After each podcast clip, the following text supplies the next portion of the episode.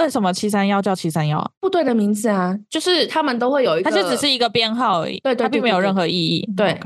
它就是他们那个什么关东军的防疫给水部底下的一个分支，就是为了比较好称呼吧，就是会给一个这个小队一个编号。他们还有五一六啊，五一六也是化学的很多部队编号，就像我们那个什么士官不是有什么几连几连的吗？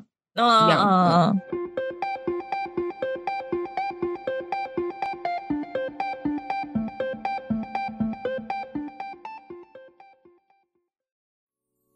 Hello，Hello，我是嘎嘎。怎么了？你今天要角色扮演吗？我是米浆，那我的稿给你念。我想说，我想说你迟迟不开口。有啊，我我只是在。还有，我是嘎嘎，宇宙妞妞报，欢迎来到我们小宇宙。好，不用介绍，不用介绍。好，反正今天是我主讲。今天要说什么？我今天要讲的是七三一部队。哦，七三一部队，来来来、嗯。那不知道大家有没有看前阵子蛮火的那个《京城怪物》？你有看吗？我有小看片段，室友他们在看，然后我就稍微看一下，但没有完整。它就是由韩少熙以及朴叙俊所饰演的、嗯、电影。它是以一九四五年二战时期为背景。嗯，大概介绍一下，就是从小和父亲相。相依为命的韩少熙呢，为了寻找失踪多年的母亲，来到京城，在那里遇见了日本总督下令找情妇的倒霉孩子朴叙俊，两人就开始合作找人。那意外揭开了一些惨绝人寰的人体实验。那这部电影上映之后呢，因为剧情背景再加上剧中大量的日本军官的残忍暴行，很多人就开始认为这部片是不是在影射七三一部队，甚至还引起很多日本网友的不满。反正就是剧情大概是这样。如果有兴趣的话，你们就自己去看一下。我是觉得还好，我也是看到一半弃片，就不是我想要的片。我想要那种肾上腺素会一直激发的，但是还好，很紧张的那种。我原本以为是丧尸片，但没有。我觉得它比较偏温馨诶。嗯，我觉得它主要的内容应该也还是我不知道啦，但是就感觉有点在影射七三一部队。嗯嗯，对对对，反正都是人体实验，就是想要把那一段被人遗忘的历史。写出来、嗯，翻出来。嗯嗯，我们这集先照例来个温馨小提醒：本集内容含有暴力、血腥、死亡等相关议题，可能会造成你的不舒服，请小星星们斟酌收听哦，也千万不要模仿学习。好 好，那我们来先说说七三一部队。其实我第一次看到这个部队名称是在滑路斗的时候看见的。我不知道历史课到底有没有讲到，有些人说有，有些人说没有，但我觉得可能是那种一笔带过的，反正我是毫无印象，我完全没有印象。对，但是它确实是历史的一部分，只是历史课本可能没有讲到那么仔细。嗯，好，那总之我会注意到七三一部队，其中我就是被一个实验震惊到了，我也跟米酱说过，嗯，就是母爱实验，很残忍诶。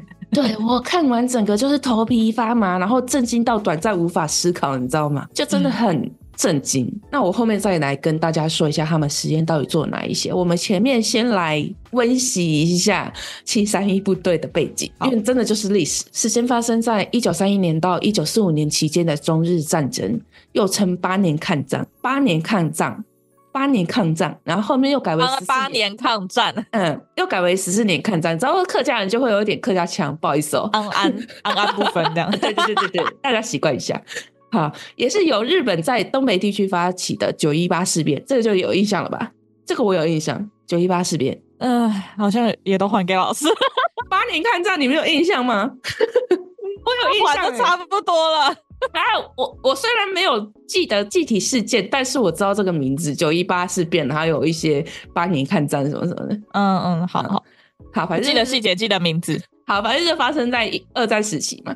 好，嗯，好。七三一部队是旧日本帝国陆军关东军防疫给水部本部的通称号，就是他们那么大一串的名字，他是用七三一部队去统称它。那这个单位的负责人是石井四郎，他是陆军军医的中将，也是七三一的创始人。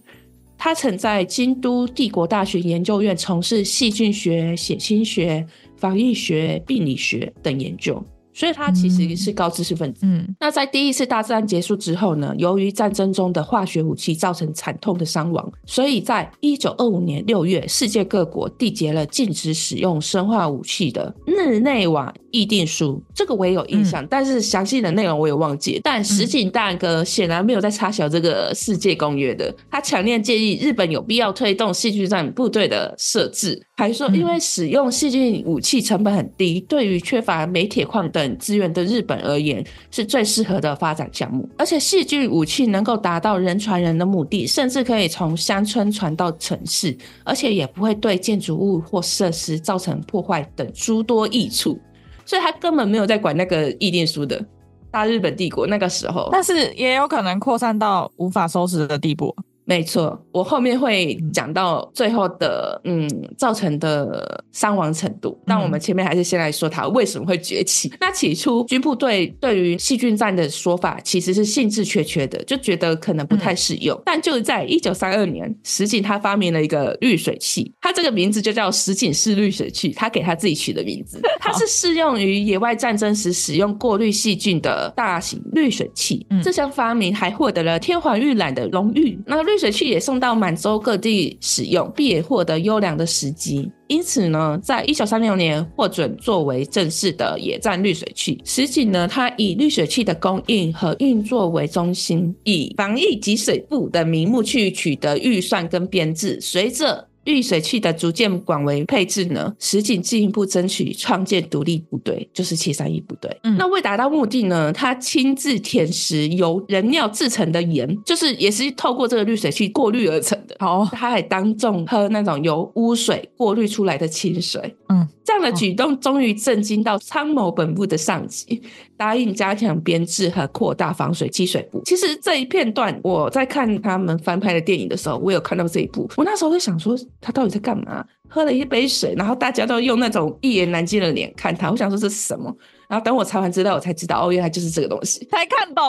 对，因为我我一开始，因为他们也没有文字叙述，香港那时候拍的那个片子没有文字叙述，嗯、我想说他到底在干嘛？又是又是一个懂的都懂，对对对对对，反正大家就听我讲完再去看他那个三级片，你大概就才会懂的都懂。嗯嗯嗯，因为他们那个一言难尽的脸真的很奇怪，你知道吗？就很好笑。我想说他们到底在干嘛？只是喝了一杯水，你们其他人干嘛演成这样？那我接下来就继续。一九三六年的时候，根据日本军令鹿甲第七号的命令呢，在哈兵平房正式建立名为关东军防疫给水部队之细菌部队。所以打着这样的旗号，七三一部队就这样诞生了。嗯，七三一本部在一九三六年就开始营建了嘛，到一九三八年六月，主体建筑才基本完工，一九四零年八月的时候才全部营建完成。河西区域占地总面积约有六点一平方千米，我不知道有多大，我看那个纪录片是蛮大的。嗯，那里面有八十多栋建筑物，那其中四方楼是七三一部队本部规模最大的一个建筑，光四方楼它就占地约一万五千平方米，嗯，那工厂设置呢，有五百具孵育器和六座能容纳两吨制造培养液的锅炉设备，还有动物饲养治菌室等三百多间的建筑。但现在这个区域呢，已经被另外建成侵华日军第七三一部队罪证陈列馆了，然后是个免费参观的博物馆，也是蛮有意义的地方。就是如果我有去大陆的话，我会想要去看那个博物馆。那是在大陆啊？嗯。哦对，就中日战争啊。OK，我以为在日本。呃，没有，他是清华。哎，这个历史完全还给历史老师。对啊，我还给老师了，不好意思。那我前面可能没有解释的清楚，反正就是在大陆，他们也称为是清华战争吧。反正就是，嗯，日本大肆的进军到中国大陆。嗯嗯，就是在中国哈尔滨。哈尔滨在哪里？在东北地区。哦，东北哈尔滨。嗯我的天，东北老铁的东北啊，你这个连那个地理课也不太好哎、欸，都还了，都还了，全部还了，地理课也不太好。那在一九四五年战争结束前呢，七一三一部队的人数，军人有一千三百四十四人，文职人员有两千两百零八人。他这个文职人员其实就是汇集很多医学专业的精英在这里面，他不是普通的文职人员。嗯，而且呢，每年研究费用大约要有两百万日元，但是当年的货币。我就不知道，现在换算就是四十万多台币，但是那个时候应该。不是这样的金额，应该可能好几千万。嗯、在石井的带领之下呢，一九三九年十月，日本第一次进行了细菌战，也就是第二次洛门汉事件。不过这次大日本输掉了。不过石井在战败之后，还是有获到大本营的颁发的感谢奖、感 感谢状，就是还是有成效的。只是他们这个场战争是输的。好，那也在这一个战争之后，细菌战被日本广泛使用，扩大细菌战的规模。反正就都是打着关东军给水部的名额啊、呃、名头，成立了很多分部。嗯，那这些细菌战的分部，先后也对很多地区进行大规模的细菌战。造成大规模的平民死伤，就是光湖南常德地区实名登记的死亡记录就多达七千四百六十三人，很多哎。对，就是光这个地区而已。那想想有多可怕？那他们会将感染鼠疫的跳蚤投放到各个实验区，而这个实验结果大日本帝国非常满意，据说还。录制了影片，大肆宣传效果。那我也不知道，嗯、我没看到这个影片。那他们是以人体来做实验的，并非是死亡的大体老师，因为我们知道我们现在做实验通常都是死亡的大体老师或者是白老鼠嘛。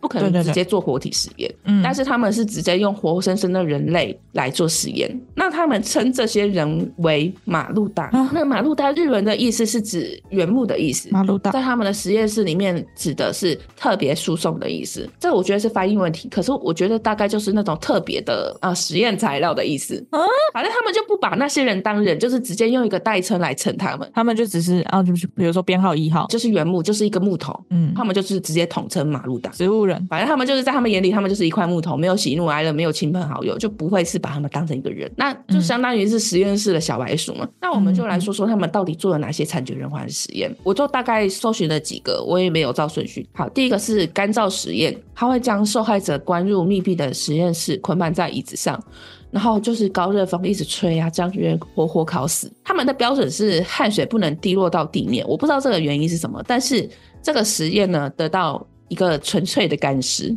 然后也得出水分占人体重量百分之七十八的数据，是因为这个实验才知道吗？我不知道，但是数据出来了，准确。嗯，那还有饥饿实验跟断水实验，这两个呢是。第一个是只给受害者喝水，就是受害者看靠水能活多久。那另外一个就是只给面包，然后不给水，看能活多久。所以那个什么七天跟三天也是这个实验得出来的吗？但是他们目前得出的结论是，只给水喝的话能活六十天，那只给面包的话只能活七天。哇，比传说中的七天跟三天还多哎！我觉得可能是他们做了很多数据统计出来的。你说只给水的话是七天，不是只给水是六十天，只给面包的是七天，所以人不能没有。为什么？哦，人不能没有水哦。嗯、你需要消化一下。嗯，我知道，我正在转换。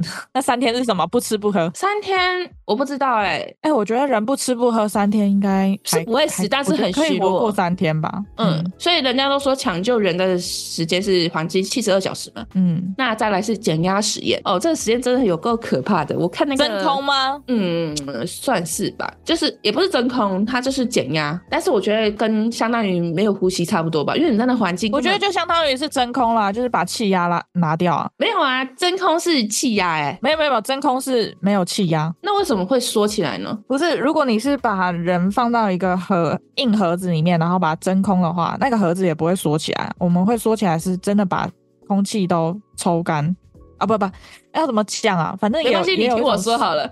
好，我不想去思考那么多了，我觉得那个头会爆炸。好，反正我说这个很可怕，是因为他将人关进减压舱之后进行减压。这个时候人会有全身即将爆裂的疼痛感，但是当指数达到负四的时候，人会逐渐死亡，他身体会变得浮肿。当压力在减时，嗯、人的眼球会从眼眶凸起来，大小肠排泄物和未消化的食物会从肛门喷出来。我看那个纪录片，他是原本是一个很瘦的人，然后开始他就是很痛苦嘛，然后最后他是趴在地板上，然后原本瘦瘦的人开始膨胀，最后就是像他说的大小便什么的都从肛门喷出来。嗯。所以我才会说是膨胀，因为大气有压力。对啊，当没有压力的时候，人就会开始无限爆炸。嗯，大家要知道，我们的内脏能够在身体里面好好的摆正，全部都是靠气压。嗯，一旦气压没了，我们那些东西就是会嗯，全部跑出来。那我比较好奇，为什么不是从嘴巴？也许也有从嘴巴的吧。不要为了好奇这个去做实验哦，各位，谁会去做这实验啊？应该是那些消化系统离肛门比较近。那也有可能食道啊，胃从嘴巴出来了。因为他拍的是只有这样子，我也不知道。啊，嗯、我们不要去好奇这个。好，对对，不要好奇，不要好奇。好，再来就是冷冻实验，尝试先将双手暴露在东北冬天的室外，并浇水将其冷冻。然后再到室内，将双手放入十五度的温水，嗯，他得到的结果就是双手拿出来，就是其实就是已经萎缩膨胀了，嗯，再轻轻碰呢，那个骨肉就会分离，嗯，我看那个照片就是《黑太阳》里面剧情的其中一幕，就巴拉就只剩人骨，嗯，那、啊、其实他们在做冷冻实验的时候，其实他们做了很多温度测试，最有名的就是还有另外一个，像把双手放入零下一百九十六度的速冻柜进行速冻。双手会变成灰灰的，然后坚硬如石头，然后表面也会凝结一层白霜。那此时再用棒子敲受害人的双手，它就会像玻璃一样，就是一根根的被敲碎。嗯，对对对。最后，七三一部队得出的结论是用摄氏三十七度的温水浸泡是治疗冻伤的最佳方法。那还有一些媒体会搞笑说，难怪日本的烫伤药最管用，因为他们做了这个实验。是不是很黑色幽默？很多都是啊，就是日本什么东西都厉害，是因为他们全部都用人体去做过实验。我不知道，但是我觉得日本人确实在某些细节上确实是蛮厉害的。因为像他们不是也发明很多那种生活小物嘛，嗯，那再来就是细菌战实验。其实细菌武器跟细菌做最多的实验，他们有很多种。有一种是在野外的，他们会把人放在野外进行实验，他们会将人绑在柱子上，就是间隔一段的距离，然后让飞机起飞，围着人在中间下炸弹。它那个炸弹是细菌炸弹，嗯。它里面就是装了很多病毒啊、鼠疫啊什么什么的，在里面装了那种鼠疫的跳蚤，就是染有鼠疫的跳蚤，然后他们就会顺势，因为受伤了嘛，他们就刚好吸血，等他们吸完血，就是再把它拉回实验室，看它有没有感染这样。嗯、那还有一些他们是直接把细菌注射在那个受害者的血管，然后再观察细菌感染的病情变化，最后会是剖尸。然后最后就是就是没用就烧了，嗯，嗯，那中间他们发现，因为高温的关系，因为炸弹是一定会有高温嘛，他们的细菌会被烧死，所以后面石井他又创造了一个叫做陶瓷细菌弹的，就可以有效的提高细菌的生存率。陶瓷细菌大概会丢下去，然后它碎掉，细菌就出来。对，他们是那种陶瓷、嗯、做成陶瓷罐的样子，然后再丢下去。嗯嗯嗯。嗯那还有一种是那种他们叫间苗法，但是我也不确定他们的说法。他们会把三四个马路大挤在一个很小的空间里面，然后他会给其中一个人注射那个鼠疫或疫苗，然后造成集体感染鼠疫。嗯、但是其实马路大其中还有知识分子，他们掌握预防传染病的知识，所以其实他们在做这个实验的时候，嗯，那些受害者还是有跟七三一部队做抗争，因为他们就自行防疫。嗯、还有一种叫做。移注的鼠疫菌的方法，他们先给 A 注射鼠疫活菌。然后在 A 死前的血液中的抗体，一直在和鼠疫激烈斗争的时候，能够战胜抗体的鼠疫菌毒性进一步增强，它就会再把 A 的血清注射到 B 的身上，然后 B 的抗体又和 A 的体内的抗体激烈抗争，然后又把产生更强的毒性注射到 C 身上，就是它这样的方式，它就是间接做出来更强的鼠疫菌。嗯，懂那意思哈？反正他们就是很变态，就是在这里打仗，然后进化了之后再进到下一个。对对对对对对，还有那种口服。的传染实验，他们会暗中把各种细菌掺入在食物中，让那种监狱里面不明真相的马路大吃。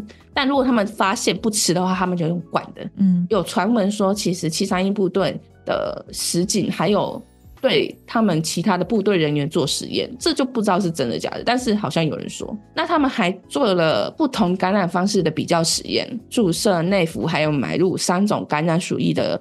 比较实验，那得出的结论是注射最快一日就可以死了，那其次是埋入，最慢是内服六日才可以死，就是他们得出来的结论。嗯、好，那前面说到他们会解剖观察感染的情况嘛？那他们解剖呢、嗯、是不打麻药的，如果不是为了取器官做标本，其他的原因他们都不会进行麻醉。因为部队人士呢，他们认为麻醉后作为观察的研究结果是不准确的，所以他们都是活生生的。据某成员说，他某次解剖经验，他说呢，记得那一次是个五十岁左右的中国人，他被感染上鼠疫菌之后呢，由我主刀进行解剖。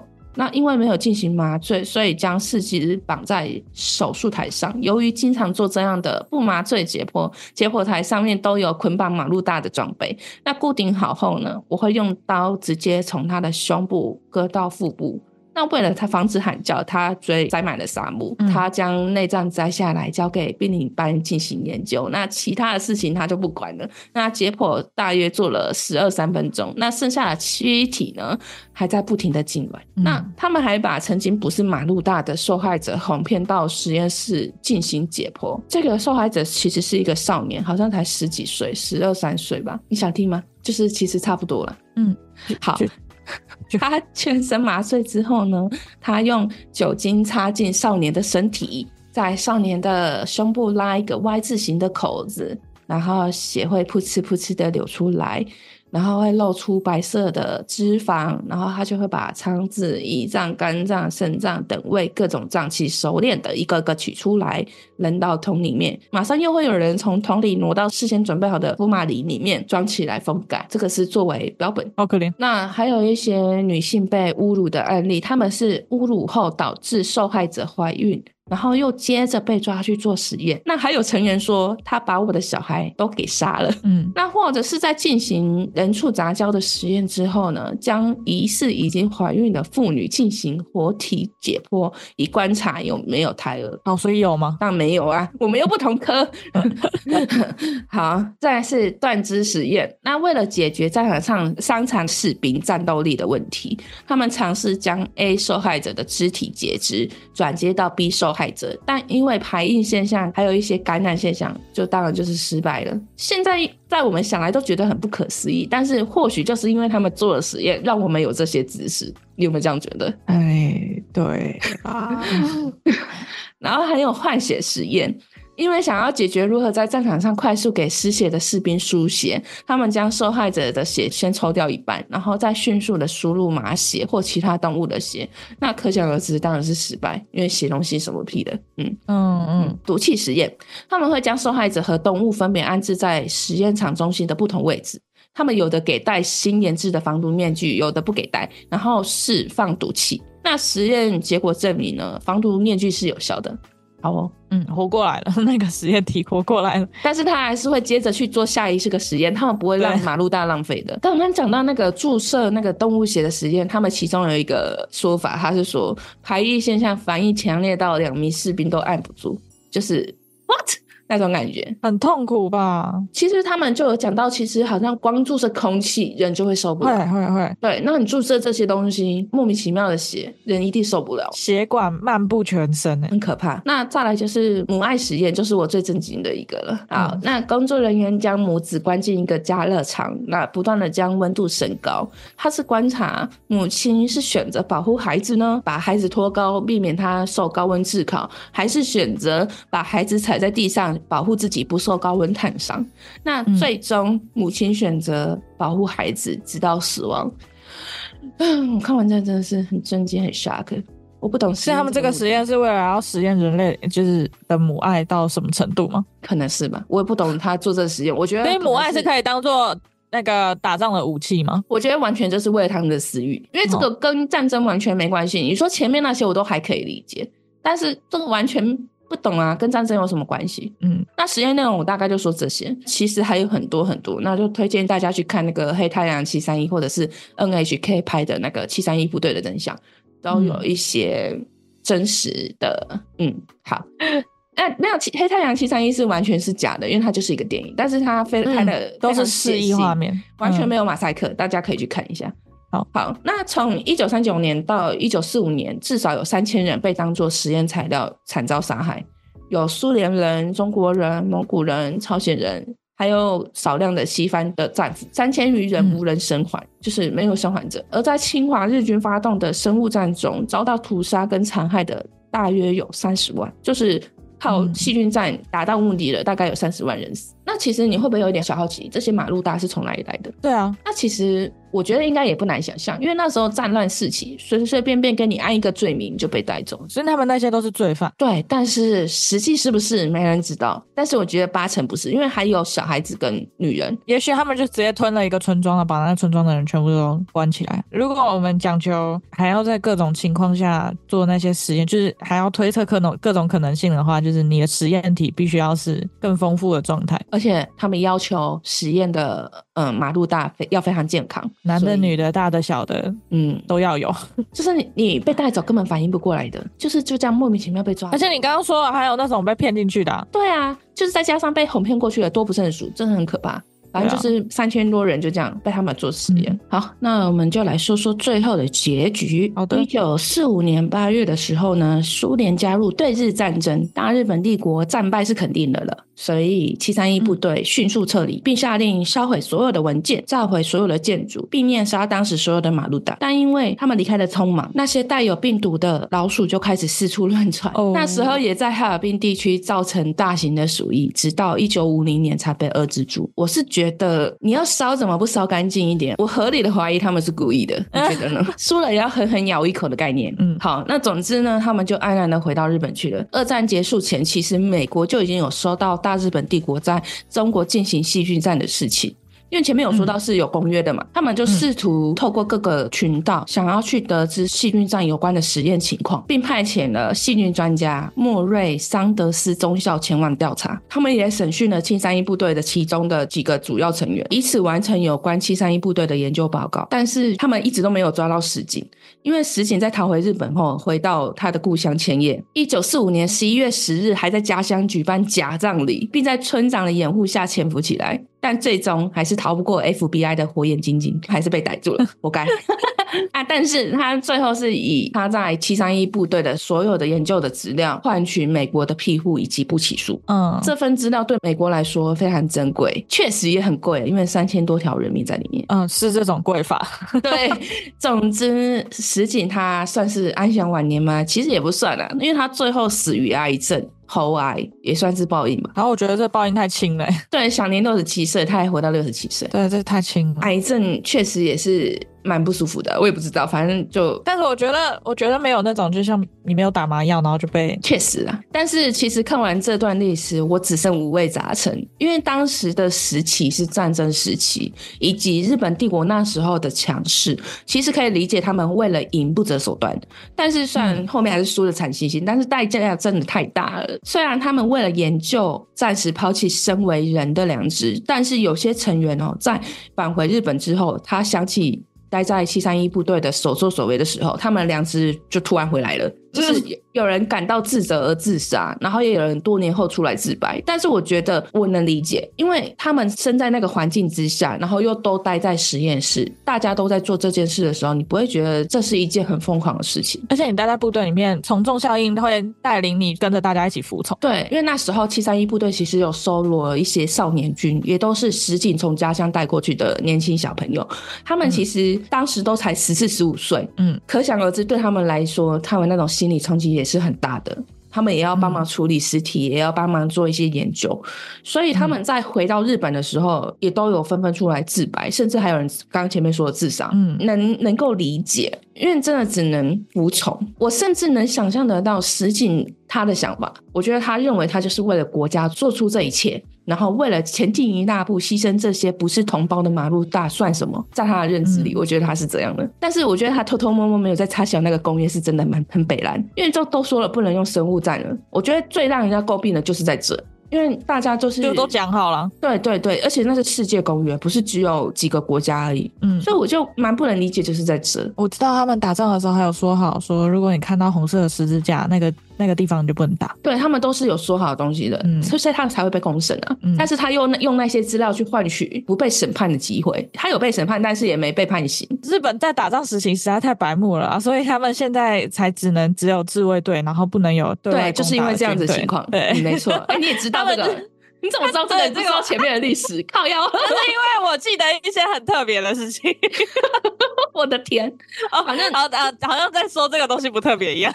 好，反正你就也是这个原因，他们只能有自卫队。对，没错。嗯，好，真的是太白目了。他们打仗的时候太白目了，就真的是不择手段。就他们的小聪明很多，是这么说吗？好听一点是太强了，难听一点就是真的是啥这个龌龊手段太多。嗯嗯，所以才被叫倭寇吗？没有啊，他们是太好的好的。所以。中国人非常痛恨日本人，就是这个原因。嗯，而且不止这个，二战时期还有那个南京大屠杀也都是非常残忍。嗯，南京大屠杀我就知道，就是我最有印象有看过一部电影，也是很久很久的电影。我我那个电影真的很好看，叫《五月八月》，我不知道你有没有看过。我印象最深刻的是他们一直等不到父亲回来，两个女儿跟他的母亲，然后一直等不到父亲回来。嗯、但是有一天呢，他们家养的狗小宝咬着爸爸的拇指回到他们家，所以他们那时候就震惊到说：“哦，爸爸可能真的是被日本人杀了什么的。”嗯，可是那个画面确实是蛮震惊的，因为他咬着一个拇指回来，那个印象他们还认得那是他爸爸的拇指，因为狗可能主人的手吧，我也不懂，反正就是咬着这样回来，我就觉得很震惊。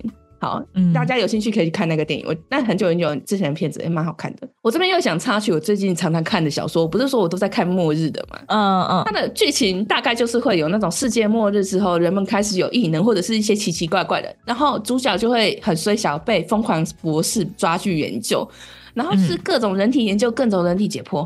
在我还没了解七三一部队的时候，我就觉得哇塞，这剧情有点唬烂哎。然后结果我现在就会觉得是真的有对。结果还真的再一次印证，剧本真的远比事实温和很多。对啊，对啊，是没错，对对对，真的很可怕。而且你说你说的那种温和感，也是因为它那就是文字，你从来没有想象过它会变成真实的东西。对，就是觉得不会觉得是真的，然后就算电影拍也不会觉得是真的。然后现在看到历史摆在这，嗯、我就觉得，哇哦，真的有这种事情。嗯，所以真的是戏在演，真实就有。对，而且还是更可怕数万倍。对。嗯，好，那我在看《黑太阳》片头，他有一句话，我觉得还蛮有意义的，也说的挺好的，我就说给大家听一下。它就是友好归友好，历史归历史。不可否认，这些实验确实也渐渐让医学方面有所成长，但他们完全是为了自己想要胜利的私欲为出始点，就很母汤。所以，嗯，这句话就献给大家：友好归友好，历史归历史。我觉得还蛮感慨的。嗯、你听完这句话有什么想法吗？就是不是就是？这就是五味杂陈。对啊，可是其实日本人也有入侵过台湾啊。但你也不可否认，就是日本人统治我们这边的时候，他个性温和很多。没有温和，你没有看过塞克巴拉？赛克 赛赛德克巴莱，对，他也是屠杀我们这边原住民，只是说，这是他带给台湾的建设方面是有所成长的。就是像火车啊什么的，我只深深的记得他教我们时间观念跟卫生。但是就是真的不可否认，他们的手段非常残忍，然后难怪就是自卫队你就活该嘛，你就活该。好，你就只能自卫。嗯，对。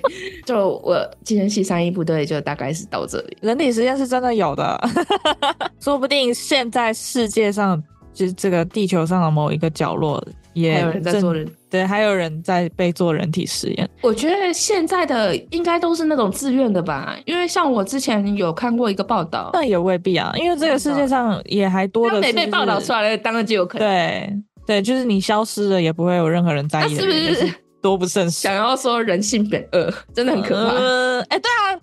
以前不是一直在讨论说人性到底是本恶还是本善？你觉得呢？你觉得呢？我觉得人性本恶，因为嗯，三不五时就会有一些黑暗的想法冒出来。我觉得这是与生俱来的，就是即使你一直说劝自己要善良，然后可是有时候。真的很气愤的时候，还是会有不好的念头会上来。只是我们现在压抑着那个本性，是吗？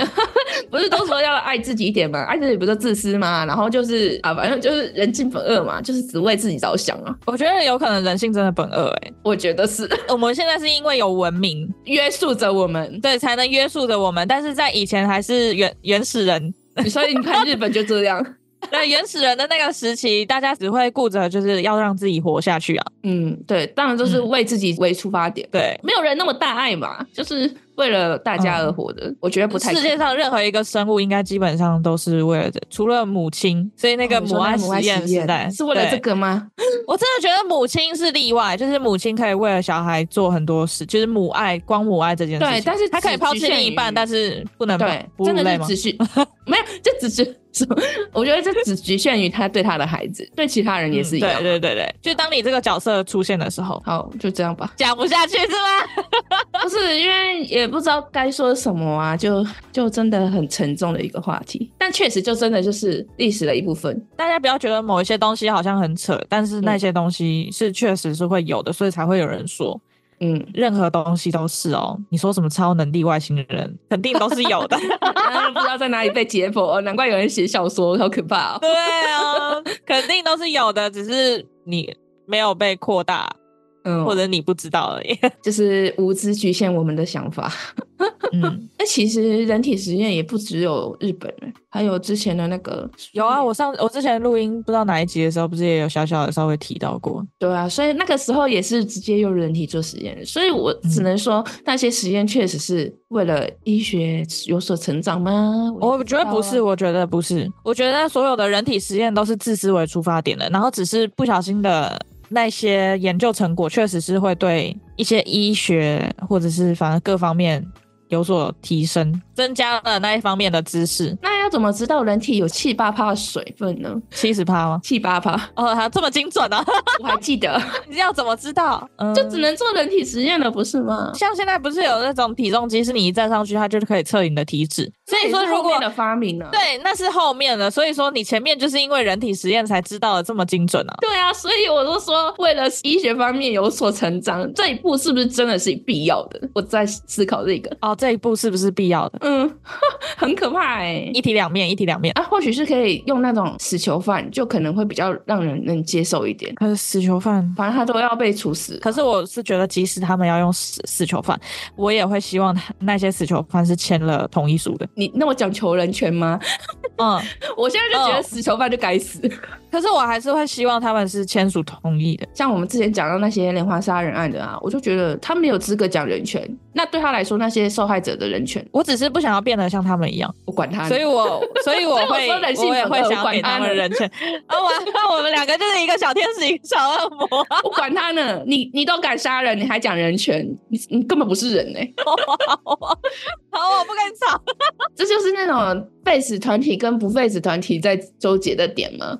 我我没有讲人权，不是我的意思是说，是不是他们讲不讲人权？对对对对，就是还是需要有人权，身为人就是有人权。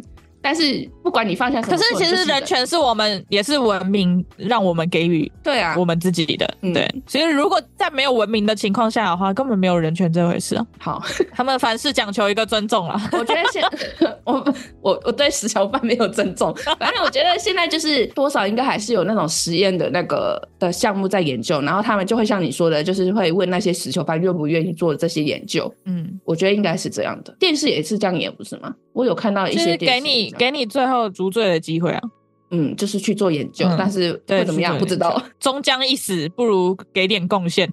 如果没死，你就可以放了吗？不可能吧？